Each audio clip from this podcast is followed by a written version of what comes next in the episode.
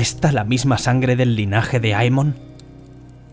¿Acaso se ha convertido en mezquinos individuos que riñen por mantener el derecho de esconderse como conejos? Habéis olvidado quiénes fuisteis, olvidado qué erais. Aun cuando yo guardara esperanzas de la pervivencia de algún pequeño vestigio, alguna memoria en la sangre y en los tuétanos, alguna chispa que os fortaleciera para afrontar la larga noche venidera. Desde las historias presenta La historia de Manetheren, una adaptación de un fragmento de El Ojo del Mundo, de Robert Jordan.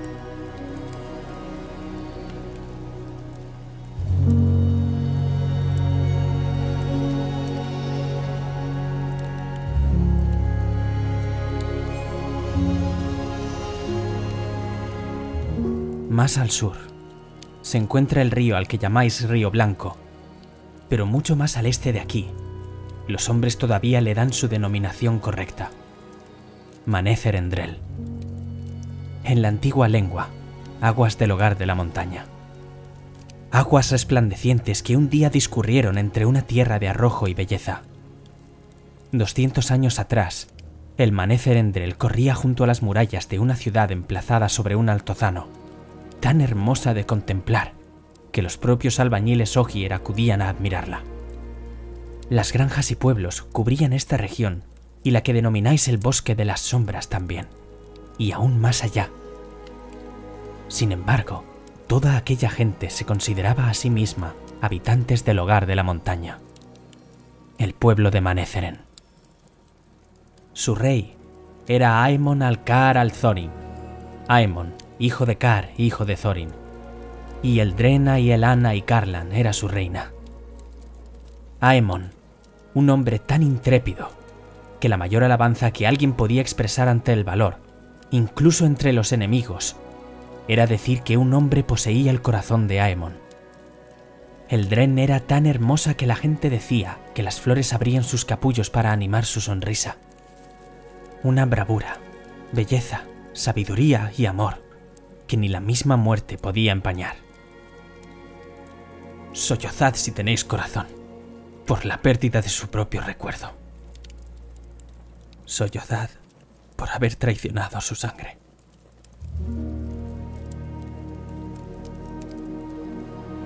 Durante casi dos siglos las guerras de los Trollocs habían arrasado la tierra a lo largo y a lo ancho, y en todo confín donde rugían las batallas se alzaba en vanguardia el águila roja del estandarte de Maneceren.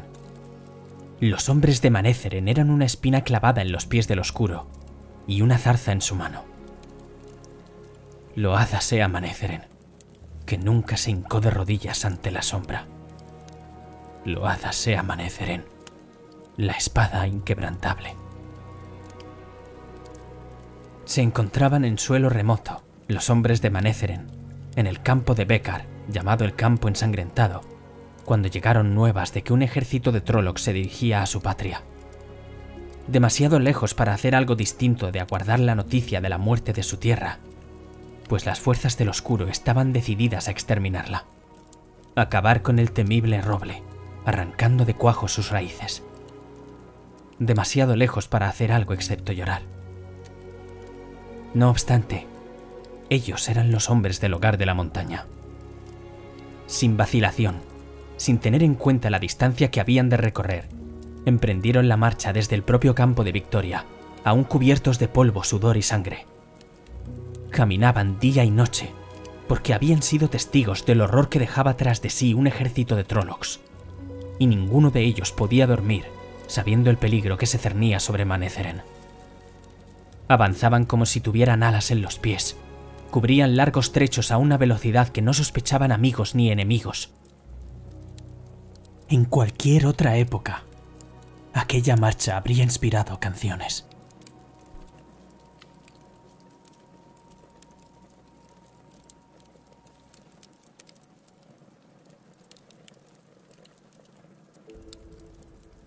Cuando los batallones del oscuro se abalanzaron sobre las tierras de Manéceren, los hombres del hogar de la montaña se erguían ante ellos. de espaldas al Tarendrel. Las huestes que cayeron sobre los hombres de Manéceren bastaban para desalentar el más aguerrido corazón. Los cuervos oscurecían el cielo y los Trollocs la tierra, los Trollocs y sus aliados humanos. Trollocs y amigos siniestros por decenas de miles, bajo el mando de los señores del espanto. Por la noche sus fogatas de campaña eran más numerosas que las estrellas, y el alba revelaba el estandarte de Baalcemon en cabeza. Baalcemon, el corazón de la oscuridad. Un antiguo nombre que designaba al padre de las mentiras. El oscuro no había podido escapar de su prisión en Shayol Ghul, puesto que de lo contrario, ni todas las fuerzas de la humanidad reunidas habrían logrado hacerle frente. Pero el poder desplegado era inmenso. Señores del espanto, y algunos malignos seres que hacían aparecer del todo adecuado el estandarte destructor de la luz y sobrecoger las almas de los hombres que se enfrentaban a ellos. Sí, sabían lo que debían hacer. Su hogar se hallaba justo al otro lado del río. Debían mantener a raya a las huestes y al poder que ostentaban para preservar el hogar de la montaña. Aemon había enviado mensajeros. Le habían prometido ayuda si podía resistir durante tres días ante el Tarendrel resistir a lo largo de tres días contra fuerzas que debieran haberlos derrotado en una hora. No obstante, entre sangrientas embestidas y desesperados actos de defensa, mantuvieron el terreno durante una hora, una segunda y una tercera. Lucharon en el transcurso de tres días y aun cuando la tierra se convirtió en un campo de matanza, el enemigo no logró cruzar el Tarendrel. Llegada la tercera noche, no habían acudido refuerzos ni mensajeros, y continuaron peleando solos durante seis jornadas más. Y al décimo día, Aemon conoció el amargo sabor de la traición. Nadie venía en su socorro, y no podían impedir por más tiempo el vadeo del río.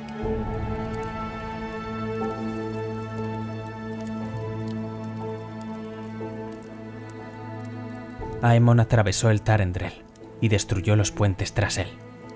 E hizo correr por todo el reino la voz de que sus habitantes habían de huir, pues sabía que los poderes que respaldaban a la horda de los Trollocs hallarían la manera de hacerla llegar a la otra ribera. Cuando todavía se estaban dando aquellas instrucciones, los Trollocs comenzaron a cruzar el río, y los hombres reemprendieron la lucha para que, con el sacrificio de sus vidas, el pueblo pudiera escapar.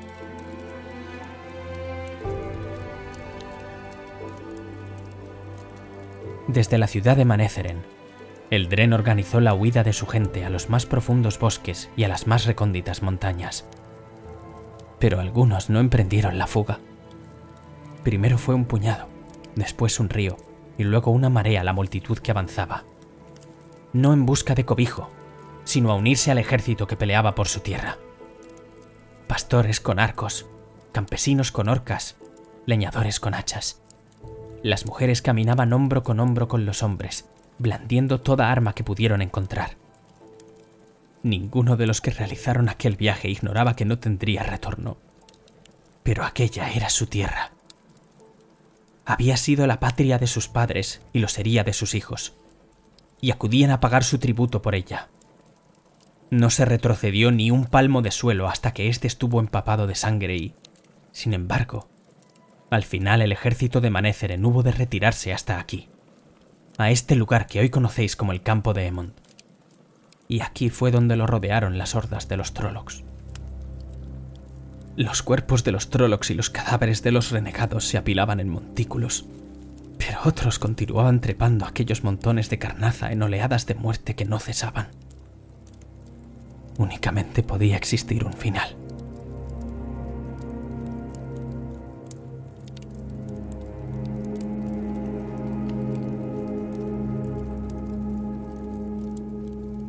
Ninguno de los hombres y mujeres que habían luchado bajo el estandarte del águila roja permanecía con vida al amanecer de aquel día. La espada inquebrantable había sido rota en pedazos. En las montañas de la niebla, sola en la ciudad de Manetheren, el Dren sintió la muerte de Aemon y su corazón pereció con él. y en donde había residido su corazón, solo quedó la sed de venganza. Venganza para su amor. Venganza para su pueblo y su tierra. Desgarrada por el dolor, invocó el poder único de la fuente verdadera y lo arrojó contra el ejército de los Trollocs. Entonces los señores del espanto fallecieron en el acto, ya estuvieran celebrando reuniones secretas o exhortando a sus soldados. En un abrir y cerrar de ojos, los señores del espanto y los generales del oscuro ardieron en llamas. El fuego consumía sus cuerpos y el terror se apoderaba de las huestes que acababan de obtener la victoria.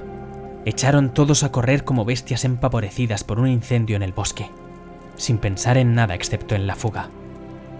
Huyeron en desbandada hacia el norte y hacia el sur.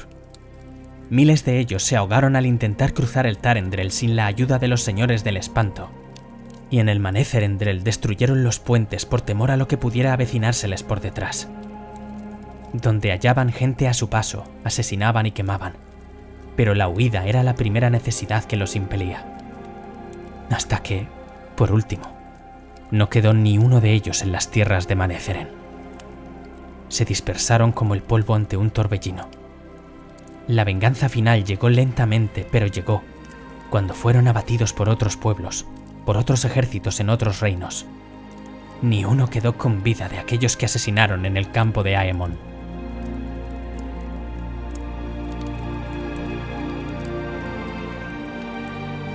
Sin embargo, las consecuencias fueron desastrosas para Manetheren.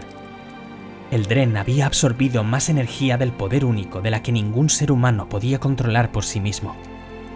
Al morir los generales del enemigo, también expiró ella y los fuegos que la consumieron, consumieron la vacía ciudad de Manetheren, incluso sus piedras, hasta la roca de la montaña.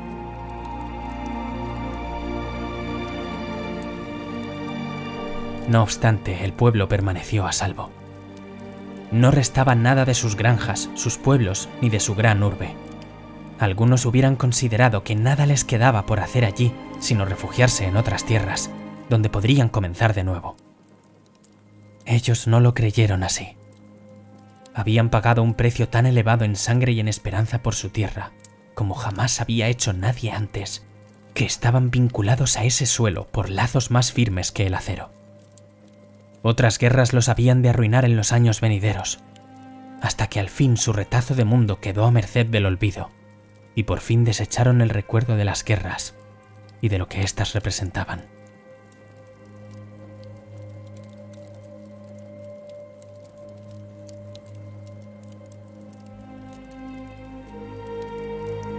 Manetheren no volvió a levantarse nunca más. Sus altas torres y sus alegres surtidores se convirtieron en una especie de sueño que se esfumó poco a poco de la memoria de la gente.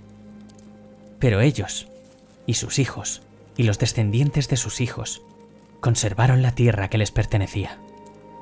La retuvieron incluso cuando los largos siglos habían borrado de su recuerdo la causa. La retuvieron hasta hoy, en que vosotros sois sus depositarios. Llorad por Maneceren. Llorad por aquello que se desvaneció para siempre.